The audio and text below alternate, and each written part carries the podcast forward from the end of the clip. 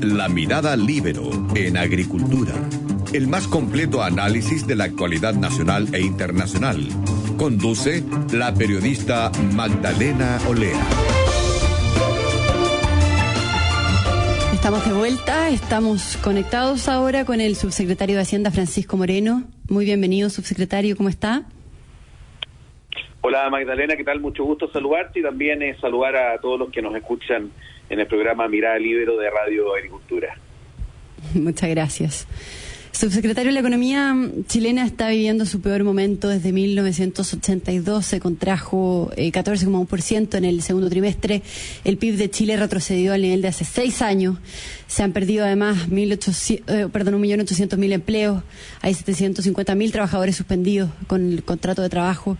Eh, todo indica que la recuperación además va a ser muy lenta o más lenta de lo que se esperaba. En fin, quiero preguntarle cómo ve esta situación, cuántos años nos va a demorar eh, antes de volver a los niveles de donde estábamos antes del coronavirus y cuál es su mirada también respecto a la recuperación, porque el gobierno presentó el plan paso a paso Chile se recupera, ¿cierto? Que consideran una inversión importante de 34 mil millones de dólares entre 2020 y 2022 para reactivar el país. Eh, ¿Qué se está haciendo al respecto? Sí, Magdalena, primero yo creo que es bueno entregar la información basándose en un contexto, y el contexto es que efectivamente estamos enfrentando una pandemia, una pandemia global que no teníamos ningún tipo de información o es ni siquiera comparable con la que vivimos hace más de 100 años, a, propósito de la fiebre española por ahí por 1918. Y el efecto que ha tenido, eh, y a mí siempre me gusta entregar esta información, de los 193 países independientes del mundo, hay 188 que cuentan con personas eh, afectadas por el virus COVID-19 y, por cierto, con personas fallecidas.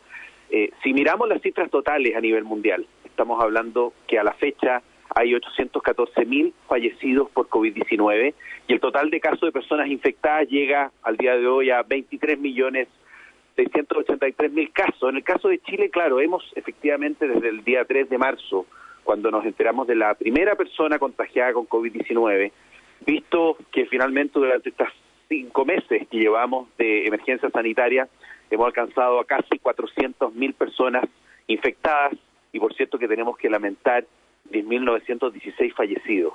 Como gobierno, como Ministerio de Hacienda y en conjunto con todo el resto de los ministerios, ministerios y especialmente con el Ministerio de Salud, hemos eh, elaborado un plan muy potente desde el punto de vista de medidas que dicen relación con fortalecer el presupuesto del sector salud, pero al mismo tiempo, desde el primer día hemos pensado, obviamente, las medidas necesarias para proteger los ingresos de las familias, especialmente las más vulnerables, y también cómo vamos protegiendo las fuentes de ingresos.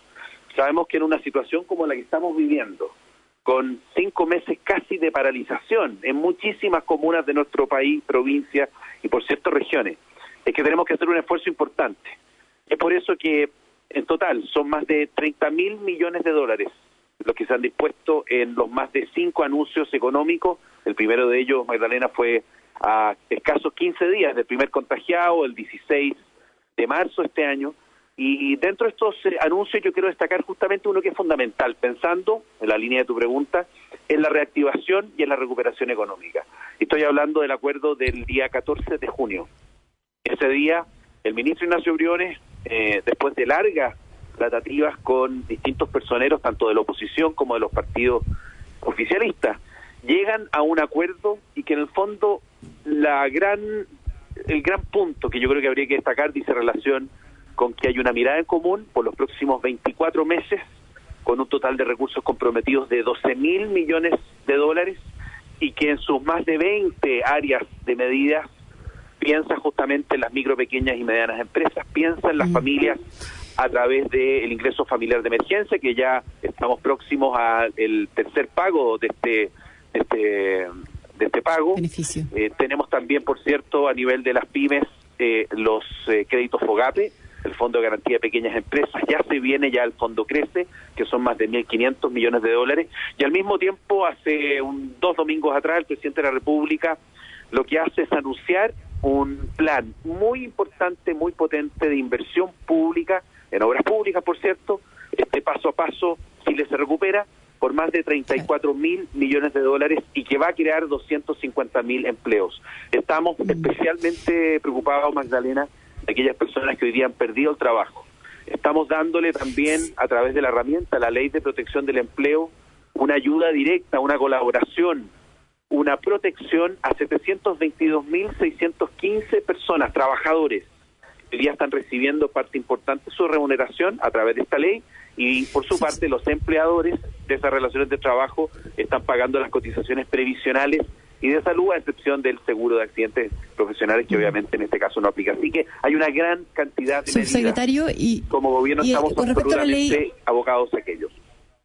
Y con respecto a la ley de protección del empleo, subsecretario de Hacienda Francisco Moreno, eh, lleva más de cuatro meses rigiendo, pero este mes se acaba el beneficio para más de 60.000 trabajadores que están acogidos a la ley y que, van a complementar su último giro. Eh, además, se está debatiendo en el Congreso una serie de cambios para mejorar eh, los beneficios, digamos, pero nuevamente esto ha vuelto a enfrentar al Ejecutivo con la oposición. La semana pasada los diputados de oposición rechazaron indicaciones que son claves del Ejecutivo a la hora de votar en particular. ¿Qué opinión tiene al respecto? Eh, porque además el ministro Ignacio Briones eh, criticó este domingo a la oposición por esta demora que hay en la aprobación de, de, las mejoras a la ley de protección del empleo. Eh, ¿Hay una estrategia de la, de la oposición de votar en contra? ¿Cómo lo ve usted? A ver, Magdalena, yo creo que es importante señalar lo siguiente. Llevamos cinco meses y medio de una crisis sanitaria, una pandemia sin parangón alguno en nuestra historia, como decía al comienzo, y como gobierno nos, eh, nos hemos comprometido con una serie de medidas. Y esas medidas, muchas de ellas son de carácter administrativo, es decir, no requieren su aprobación por parte del Congreso Nacional, pero muchas otras sí lo requieren. Y en ese sentido, yo creo que hay que destacar que hemos tenido tramitaciones de proyectos de ley que van en directo ayuda y beneficio de los sectores más vulnerables que efectivamente se han aprobado en un tiempo récord. Y también hay otros proyectos de ley, porque cada uno entra obviamente de manera independiente, que han tenido un recorrido, una tramitación mucho más extensa de lo que a nosotros como Ministerio de Hacienda y como gobierno nos hubiese gustado. Y justamente tú mencionas uno que para nosotros es muy importante, son las mejoras a la ley de protección del empleo. Ya se ha señalado por parte del Ejecutivo que hay voluntad para efectos de extender, por cierto, los, eh, los plazos de esta ley, porque finalmente lo que ha generado es una ayuda fundamental desde el punto de vista de la mantención de los vínculos laborales. Lo que no queremos es que las empresas finalmente tomen la decisión de terminar estos contratos de trabajo, que tengamos una cantidad mayor de finiquitos, sabiendo que obviamente ya se han destruido al mes de junio de este año un millón ochocientos mil puestos de trabajo. Entonces, desde ese punto de vista, el Ejecutivo ha eh, dado todas las señales de diálogo, de que finalmente requerimos avanzar de una manera más rápida, especialmente en este proyecto, y justamente en esta semana debiéramos tener la comisión mixta, dado que hubo una disparidad de criterios entre la Cámara de Diputados y el Senado, y ustedes saben que eso se resuelve a través de una comisión mixta.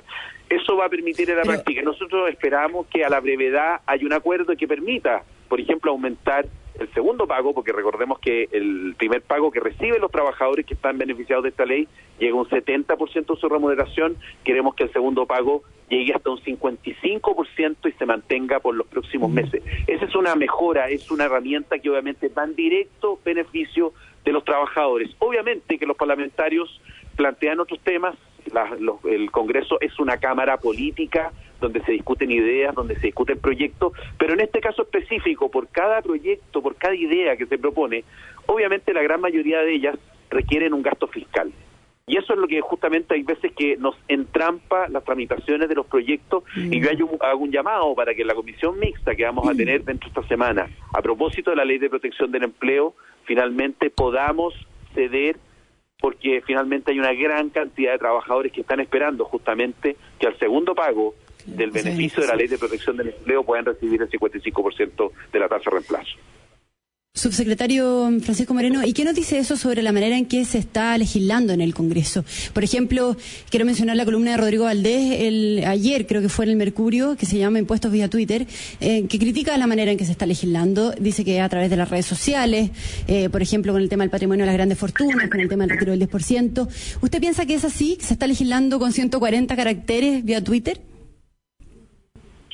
A ver, Magdalena, nosotros como Ejecutivo, como Ministerio de Hacienda, permanentemente hemos sido críticos, críticos de mociones parlamentarias, es decir, de proyectos que presentan los parlamentarios, que sin lugar a dudas, y no nos cabe ni, ninguna duda al respecto, son con las mejores intenciones, pero que al final de cuentas son proyectos que generan finalmente que hay una vulneración de las normas constitucionales y hay una norma que siempre es necesario recordarla y que es fundamental no solamente del punto de vista del ordenamiento político, sino que finalmente del punto de vista de las facultades del Ejecutivo. ¿Cuál es esa? Es que todos aquellos proyectos que irrogan mayor gasto fiscal, que significa, ¿no es cierto?, que el Estado abra la billetera para entregar un beneficio, para finalmente financiar tal o cual prestación, requiere que sea el mismo Ejecutivo, el mismo eh, gobierno quien presente ese, ese proyecto de ley o en su defecto puede finalmente patrocinarlo durante la tramitación en la Cámara o en el Senado en la medida que ve que es, eh, es algo necesario, que es eh, un beneficio que va a llegar directamente a la, ciudadanía, que va a ser focalizado. En ese esquema, finalmente, es el que hoy día nosotros echamos de menos porque encontramos muchas mociones parlamentarias que directamente ocupan facultades, ¿no es cierto? Utilizan facultades que le corresponden según la Constitución a el Ejecutivo. Entonces, ahí también uno dice y hace la reflexión, yo creo que es necesario que todos los que están escuchando este programa y la ciudadanía en general lo tenga en consideración. Los parlamentarios cumplen un rol fundamental, pero cada uno de ellos juró o prometió respetar la Constitución y las leyes. Ese principio fundamental es el que no debemos olvidar y nosotros como Ejecutivo siempre vamos a recordar que cualquier proyecto de ley que signifique mayor gasto por parte del Estado necesita necesariamente que sea el Ejecutivo, el Gobierno que lo presente y no así los parlamentarios. Claro. Subsecretario, nos tenemos que despedir, me están, se nos acabó el tiempo, pero no puedo dejar de preguntarle rápidamente por el plebiscito. No sé si puede hacer pública su opción, si aprueba o rechaza, y además, eh, ¿qué le parece esto de, este debate que se ha instalado sobre la viabilidad de hacer el plebiscito? Por ejemplo, el presidente de la CPC, Juan Sutil, dijo que era mejor hacerlo listo porque si se posterga podría generar más inseguridad aún para la inversión. ¿Cómo ve usted ese tema? Ah, la verdad es que nosotros como Ministerio de Hacienda estamos preocupados de, un track muy importante de medidas, de proyectos de ley que dicen relación con la reactivación.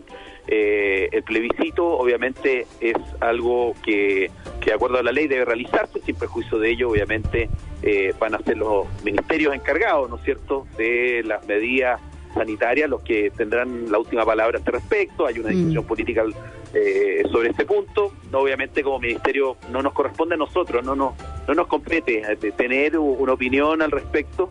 Y, como le digo, lo, lo más importante para nosotros hoy día es fijar todos nuestros esfuerzos en la reactivación económica. En la medida que seamos capaces de honrar nuestros compromisos, en la medida que seamos capaces de llegar a acuerdo en el Congreso Nacional, sin lugar a dudas, vamos a ver mejorada nuestra situación, que efectivamente se ha visto muy aminorada por efectos de esta pandemia global que afecta a 188 países del mundo. Subsecretario de Hacienda Francisco Moreno, muchas gracias por, por haber estado acá en el programa Mirada Libero. Que tenga muy buena tarde. Muchas gracias, Magdalena, y un saludo a todos los que nos están escuchando. Saludos. Bueno, nos despedimos. Eh, sigan en sintonía de Conectados del programa del Checho Irane y nos encontramos nuevamente mañana. Gracias. Fue La Mirada Libero en Agricultura. Una presentación de Viña Garcés Silva, pioneros del Valle de Leida. Y en Consorcio, estamos contigo en tus pequeños y grandes proyectos. Conducción, Magdalena Olea. Producción, Doris Mora.